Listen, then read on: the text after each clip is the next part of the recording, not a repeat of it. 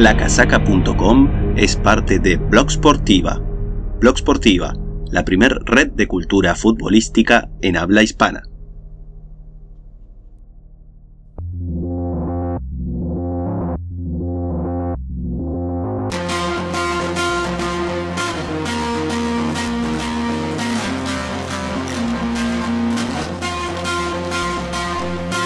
Bienvenidos nerd camiseteros al único podcast oficial, original, Match, versión jugador de utilería, Formotion, TechFit, Matchworn, Vapor, Aeroswift de lacasaca.com.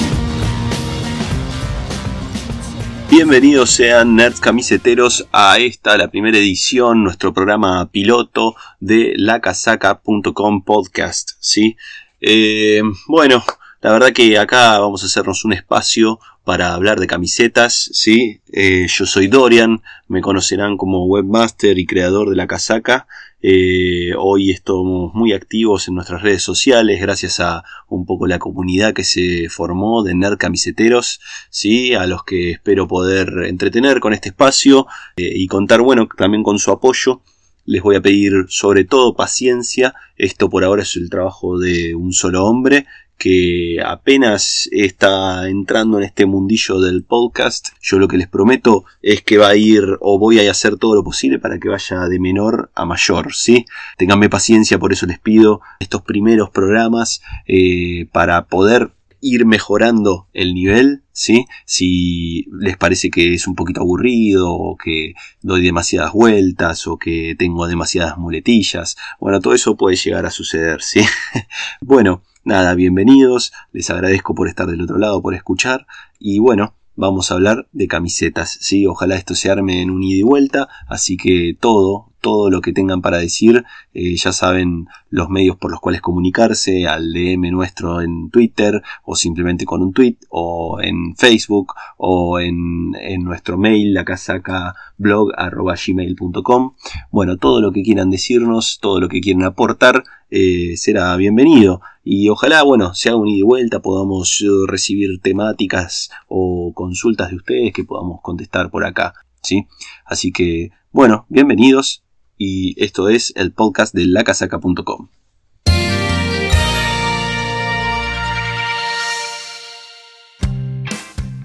Bueno amigos nerds camiseteros, eh, en esta primera edición lo que vamos a hacer es hablar un poquito de la historia de las camisetas, o más bien digamos, de la prehistoria de las camisetas. ¿sí? Vamos a hablar desde muy temprana edad del fútbol, cómo empezaron a surgir eh, las vestimentas, ¿sí? lo que son, eh, va, lo que hoy eh, son las camisetas de fútbol, las casacas que tanto nos gustan, y lo que es el mercado también, que, que, hoy ya es un, un, monstruo que mueve millones de dólares.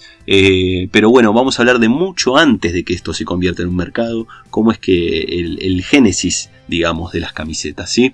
Eh, para eso, obviamente, tenemos que remontarnos a los principios del fútbol. Los principios del fútbol son ingleses, ¿sí? digamos, se originan en Gran, en Gran Bretaña, como ya todos sabemos. Eh, y bueno, más o menos, yo para ponerlo en fecha, 1850, mediados del siglo XIX, si no me equivoco, eh, es donde estaría surgiendo, digamos, el fútbol. El fútbol surge como una alternativa menos agresiva que el rugby, ¿sí? Eh, en universidades. O sea que originalmente el fútbol es un deporte, digamos, de clase alta. ¿Sí? Eh, porque se daba nada más en las universidades y los que llegaban a universidades eran personas, eh, digamos, de buen nivel económico.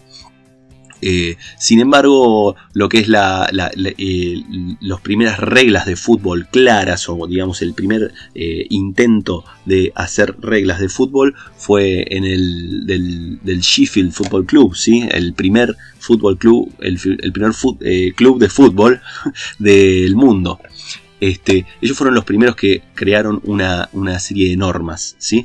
Y esa serie de normas fue, digamos, como copiada o adaptada por cada eh, otra institución que jugaba el fútbol. O sea que ni siquiera todas las instituciones tenían las mismas reglas. ¿sí?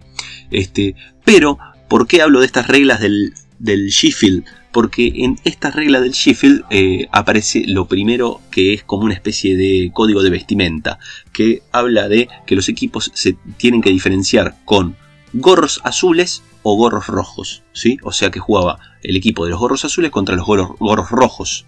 De hecho, es interesante porque si uno ve el escudo actual del Sheffield, tiene de un lado un hombre con un gorro azul y del otro uno con una vestimenta roja, como diferenciando también un poco los tiempos, ¿sí? lo que antes se, usaban los gorros y ahora el hombre todo vestido con una vestimenta moderna eh, de color rojo. ¿sí? Más o menos eh, eh, es, eh, la, FA surge, ¿sí? la FA es la Federación Inglesa de Fútbol, ¿sí? que surge más o menos en el 1860-63 este, y unifica las reglas. ¿sí?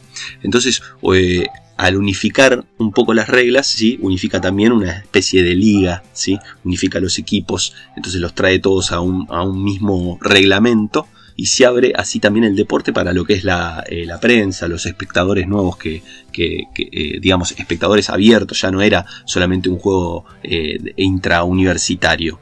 Entonces, al aparecer la prensa y los espectadores, aparece también una necesidad de un uniforme que sea de fácil reconocimiento, digamos, para reconocer quiénes estaban de un lado y quiénes estaban del otro, quiénes eran de equipos distintos. Eh, entonces aparecen los primeros uniformes, ¿sí? que eran comprados eh, por cada jugador. Este, o mismo los jugadores hacían sus propias camisetas. Eh, y, las diferencias venían por, por medio de, los colores representativos de los colegios, o los símbolos, los adornos de las universidades, empezaban a aparecer, digamos, bordados, o por ejemplo utilizaban los colores que representaban a X universidad. O sea que podemos ver que ahí ya hay una búsqueda de identidad que no es una camiseta o digamos un, color o un como que había un porqué y el porqué era justamente poder representar eh, al, lugar de donde provenían sí o a la universidad eh, de, la cual participaban. Eh, interesante, en 1879 es cuando más o menos se, se puede hablar de un primer fabricante de ropa de fútbol que se llama Bukta es una marca eh, de antaño, como ven, este, que tuvo yo más o menos como para, creo que lo, último, digamos, como importante, ¿sí? Si bien no, no, estoy seguro de si sigue trabajando hoy en día, estoy seguro que no patrocina eh, muchos clubes de fútbol, pero lo último importante como para ubicarla, eh, el Sevilla de Maradona usaba la marca Bukta. Este, aquí en Argentina se, trajo en un momento, no llegó a vestir a, equipos, con el boom del, del Sevilla de Maradona eh, aquí en Argentina se comercializó levemente la marca, ¿sí? Pero bueno, no es una marca desconocida para nada, sino que fueron los primeros, eh, los pioneros, pionerísimos, ¿sí? Porque estamos hablando de 1879-1880. Ahí eh, ya podemos ver una especie de diferencia entre lo que, es, lo que son diferentes tipos de camisetas ¿sí? o de vestimenta que se usaban. Estaban los jersey, que eran como una especie de suéter pesado.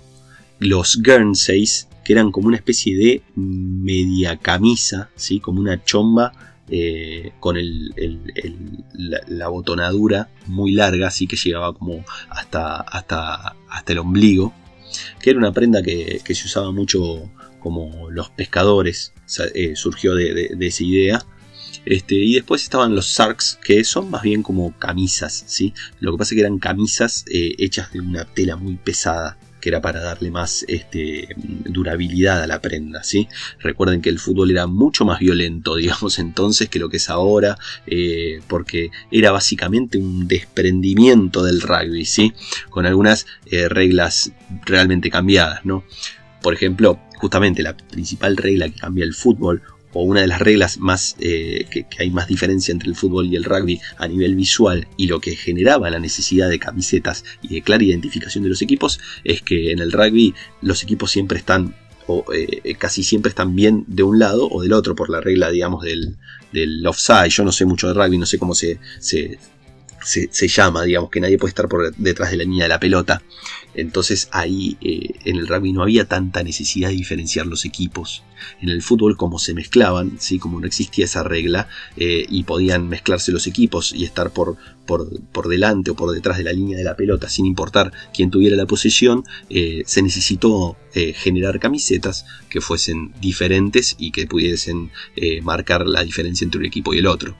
Bueno, retomemos un poquito en 1880, ¿sí? Se puede, digamos, eh, empiezan justamente con, a haber fabricantes, empiezan a haber coloridos un poco más extravagantes, si se quiere, o formatos, empiezan a generarse eh, formatos populares, ¿sí? Como decir el formato a mitades, eh, como si fuese la camiseta de News, digamos, o la camiseta del, no sé, del Basel de Suiza. Podemos eh, hablar de hoops, bastones eh, horizontales. Eh, los cuartos, ¿sí? la camiseta con cuartos hoy ya no es muy popular. y después obviamente las camisetas lisas. Y empieza a aparecer esto que es un, como una, un formato clásico del fútbol, que son los stripes hablamos en inglés porque es de, ahí donde surgen, digamos, todos estos eh, formatos. Los stripes, que son los bastones, los bastones verticales, ¿sí? Eh, fíjense que yo acá, me, para mí, esta es la, primera explicación que se basa en la velocidad y dinamismo del diseño, ¿sí? Eh, nosotros siempre jodemos, digamos, hacemos chistes con, con, el tema de velocidad y dinamismo porque hasta el día de hoy se explican muchas cosas del diseño como, y es para darle velocidad y dinamismo. Entonces, con eso como que explicas todo. Che, ¿y por qué le pusiste este, no sé, dibujo de un mono comiendo un arroz? Este, nada, para darle velocidad y dinamismo, ¿sí? Entonces, ahí, eh, eh, digamos, puntualmente es la primera vez que se dice esto es, le da velocidad y dinamismo. Y eran los bastones eh, verticales. A diferencia del rugby, donde se, se, se, utiliza muchísimo los hoops horizontales serían, este, se utiliza mucho porque los hoops lo que hacen es, este, mismo lo pueden probar cualquiera eh, poniéndose una chomba que tenga rayas eh, horizontales, lo que hacen es como agrandar, digamos, hacen el efecto visual de agrandar los hombros eh, y de ensanchar el cuerpo. Uno parece como más formado cuando tiene puesto una camiseta con hoops. y los bastones verticales, ¿sí? a diferencia de eso, lo que hacen es dar una sensación más alta y una velocidad más dinámica, eh, una sensación de más dinamismo, digamos, y también un poco más de velocidad. ¿sí? Este, por eso hablo de la velocidad dinamismo. Este es el génesis de la velocidad y dinamismo que hoy tanto vemos en, eh, como, como, explicación de, de cualquier cosa en el mundo de la moda deportiva. Fíjense que en, en, el 81 digamos, 1881, más o menos. Yo tengo acá algunos años, pero digamos que anda a chequearlo, ¿no? Pero mm, este, más o menos para, entonces se modifica esa regla del offside, ¿sí? Entonces, ¿qué es lo que hablaba eh, antes de la diferencia entre el fútbol y el rugby? Eh, eh, entonces empiezan a mezclar los jugadores en el campo de juego. Empieza a ver, bueno, lo mismo que expliqué antes, ¿sí? Empieza a ver jugadores por delante de la línea de la pelota, ¿sí? entremezclados con los rivales. Entonces ahí hay una gran necesidad de hacer camisetas que sean diferentes. Y ahí es donde empiezan a tomar también eh, mucha fuerza las camisetas lisas, para que sea más fácil de ver. Digamos, un equipo con una camiseta lisa eh, clara y un equipo con una camiseta lisa oscura y listo, no hay más eh, problemas de diferenciación. Pero también empieza el fútbol a ser tomado como un deporte de la clase trabajadora, si la clase obrera empieza a juntarse a jugar al fútbol, empieza a ser eh, adoptado y lo que sucede es que surge una necesidad también de camisetas más económicas, este, porque recordemos que no había clubes que, o digamos sí había universidades y todo, pero las camisetas se las tenían que comprar los jugadores o las tenían que armar ellos. Este, también empieza eh, unos años más tarde el profesionalismo en la, FA, ¿sí? en la liga eh, inglesa, digamos, va, la, federación inglesa. Eh, entonces empieza a verse el club como un emprendimiento comercial, empieza a haber espectadores que van a pagar la entrada. entonces hay que ofrecer también un espectáculo que sea más fácil de entender y, y, que sea más, digamos, prolijo. Entonces empieza a haber una importante necesidad de diferenciación entre los equipos, de identidad. Este, los clubes también, como van a ser profesionales, tienen que eh, eh, empezar a proveer camisetas a sus jugadores. ¿sí? Entonces también empieza también una necesidad de que las camisetas sean más económicas y más duraderas. Y ahí empieza muy fuerte la idea de camisetas lisas de colores contrastantes. O sea, rojo, eh, azul, ¿sí? colores que sean eh, bien llamativos, pero sobre todo camisetas lisas, ¿sí? porque eran más económicas de hacer eh, y porque eran más duraderas y porque evitábamos problemas ¿sí? de diferenciación. Comienza entonces la, eh, liga, ¿sí? digamos, a, a instrumentarse la, liga de la FA, ¿sí? la liga inglesa. y saben que lo que hacen es registrar cada equipo los colores que utilizaban. Por lo tanto, nadie podía usar los mismos colores. Eh, tenía que haber un club por cada color. ¿sí? O mejor dicho, un color por cada club. Eh, y ahí apareció lo que para mí es como el primer diseño icónico de casaca, ¿sí? la primera camiseta que, después es copiada por muchos por de, que de, verla tan llamativa o verla tan distinta. Ahí, cuando eh, nadie podía utilizar los mismos colores, apareció la Aston Villa que quería tener una camiseta de color, de color morada. Y como ya había eh, color morado, bordó, no sé cómo decirlo, digamos, para que todos más o menos lo entendamos. Morado y bordó no es lo mismo, tengo entendido, pero bueno, eh, pongámosle bordó. Eh, y como ya había un club con toda la, con la camiseta totalmente bordó, que en este momento no recuerdo cuál era, no sé si era el Arsenal o, cuál, que tenía una camiseta toda bordó, entonces los del FA le dijeron, no, no puede ser toda bordó la camiseta, porque ya tenemos inscripto un equipo con la camiseta toda bordó. Y le hicieron las mangas de color eh, celeste claro, ¿sí? Y eh, como una especie de cuello, eh, digamos, una especie de babero de color celeste claro, ¿sí? Entonces la camiseta quedó bordó el cuerpo con las mangas y un babero grande de color celeste claro. Y ese diseño fue, digamos, como muchos que lo vieron dijeron, wow, esto es algo distinto, esto es algo lindo, digamos, o, gustó mucho, sobre todo por la novedad y sobre todo por la combinación de colores también, que muchos equipos empezaron a adoptar ese colorido y ese formato de camiseta de cuerpo de un color y mangas de otro, influenciados por esta camiseta de Aston Villa, ¿sí? lo que es el, West Ham, el Burnley, eh, muchos equipos de la liga inglesa que utilizan eh, camiseta bordeaux con mangas celeste claro, ¿sí? y todo por el caso este de Aston Villa.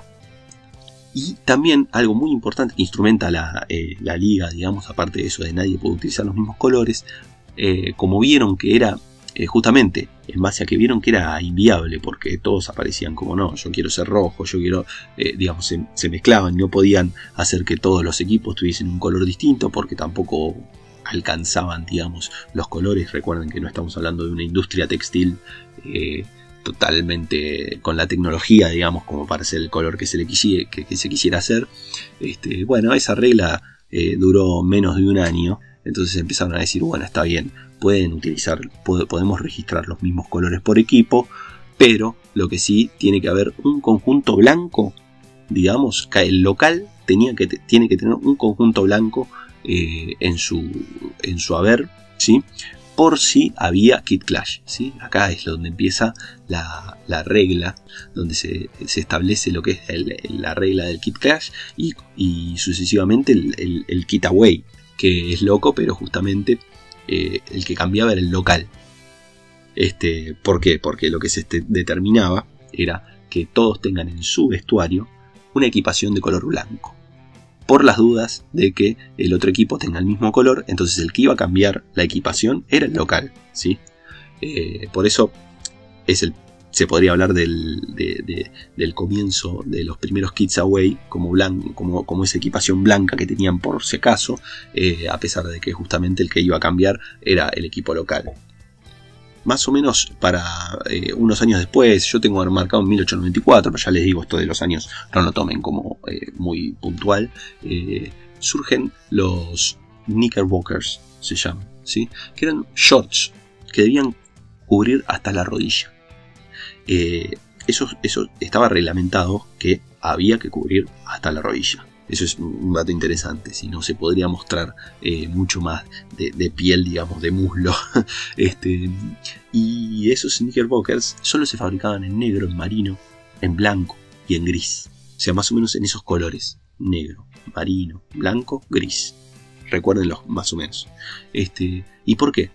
Porque ahí van a ver que, digamos, si se ponen a pensar en equipos, sobre todo equipos antiguos del mundo, sí, obviamente europeos estamos hablando, equipos europeos antiguos, y fíjense que casi ninguno tiene shorts que no sean negro, marino, blanco o gris. ¿sí?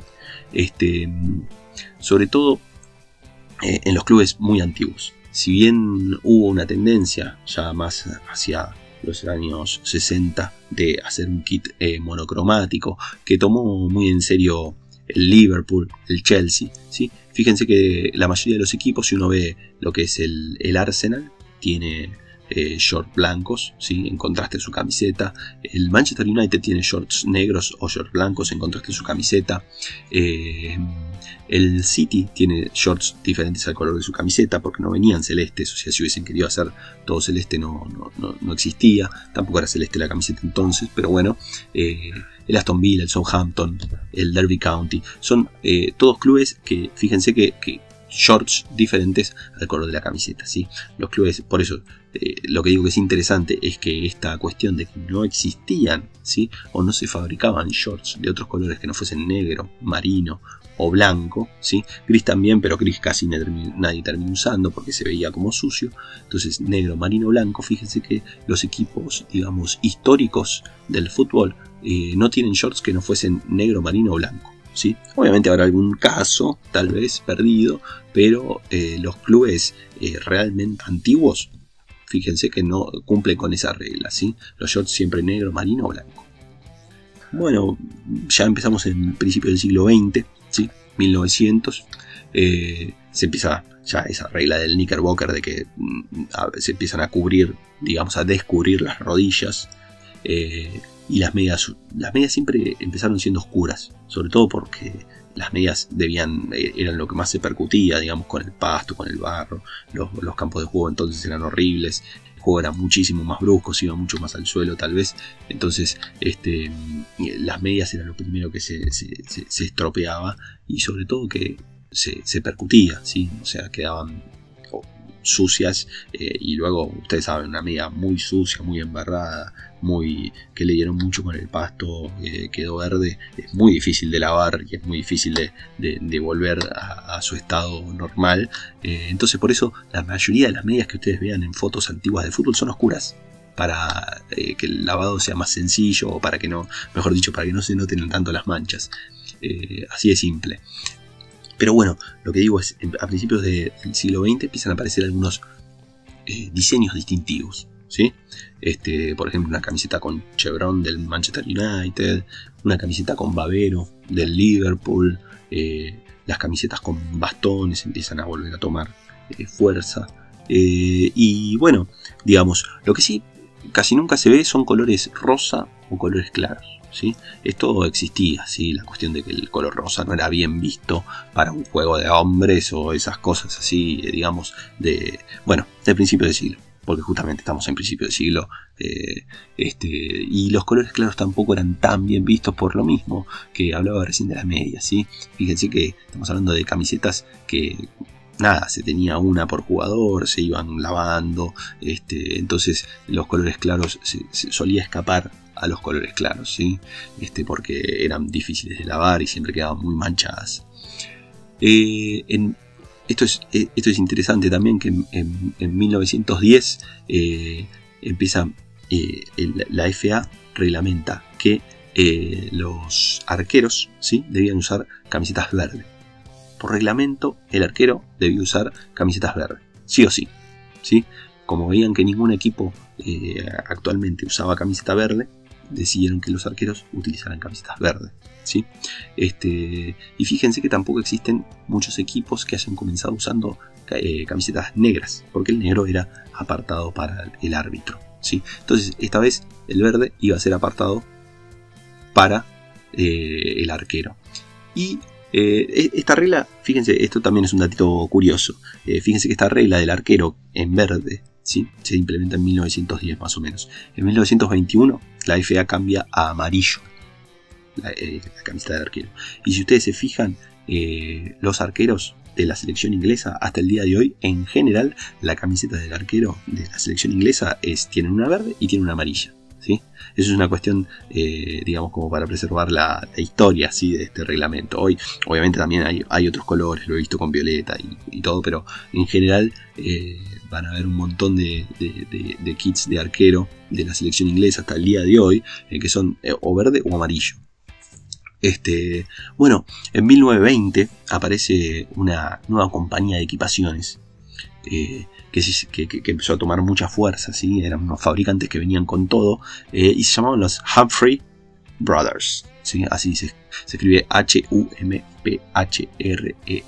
Humphrey Brothers. Eh, que en 1924 serían nada más y nada menos que Umbro. ¿sí?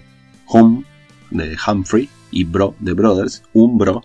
Eh, y bueno, eh, lo cuento como también para que ustedes tengan en cuenta que es una marca histórica. ¿sí? Entonces, estamos hablando de, de, los padres de la equipación de fútbol, estamos hablando de Umbro, estamos hablando de Bukta. ¿sí? y luego más tarde de Admiral, pero por la revolución comercial que generó. ¿sí? Eh, en 1921 ¿sí? empieza a regir puntualmente la regla del kit away. Y el que cambiaba iba a ser el visitante. Entonces ahí se empieza a hablar de kit away puntualmente. ¿sí? Ya no era que solo blanco, sino que un equipo tenía que tener una equipación que sea totalmente distinta a su equipación, digamos, principal.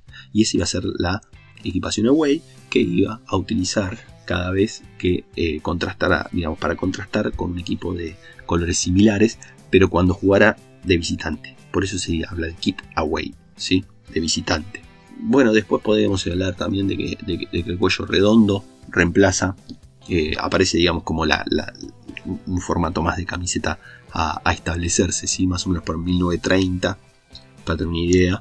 Eh, aparece el, el, cuello redondo que reemplaza las camisas, a los cordones, este, eh, es, interesante, digamos, eh, ese, paso se da casi repentinamente. Una vez que ven eh, unos usando un cuello redondo, es como que se, moderniza al instante y se evitan ya las camisas, las chombas, los Guernsey que hablábamos, con, con, chombas con botones hasta, hasta, el ombligo, y también lo que son los cordones, que también era muy popular, la, digamos, la, cordonadura en el cuello. Eh, todo eso reemplazado por el cuello redondo, que fue una especie de, revolución eh, estética. Eh, y en el 33 surge la numeración en las espaldas.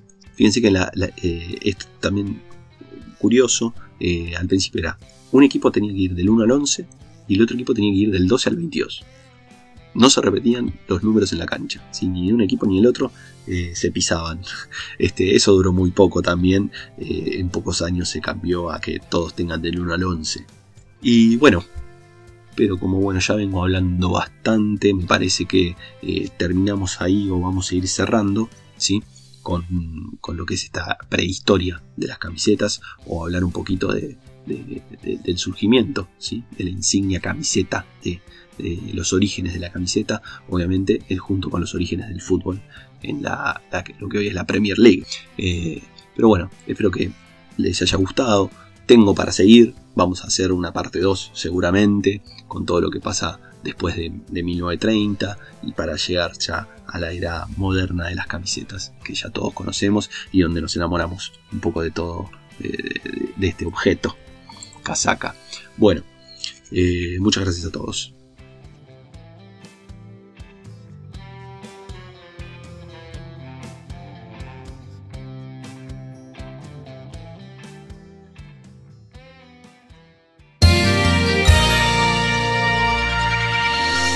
Fue el podcast de La Casaca. Recuerden que pueden comunicarse con nosotros a través de Twitter con un tweet o por DM. También pueden enviarnos mail a lacasacablog.gmail.com. Cualquier sugerencia será atendida. Muchas gracias por escucharnos.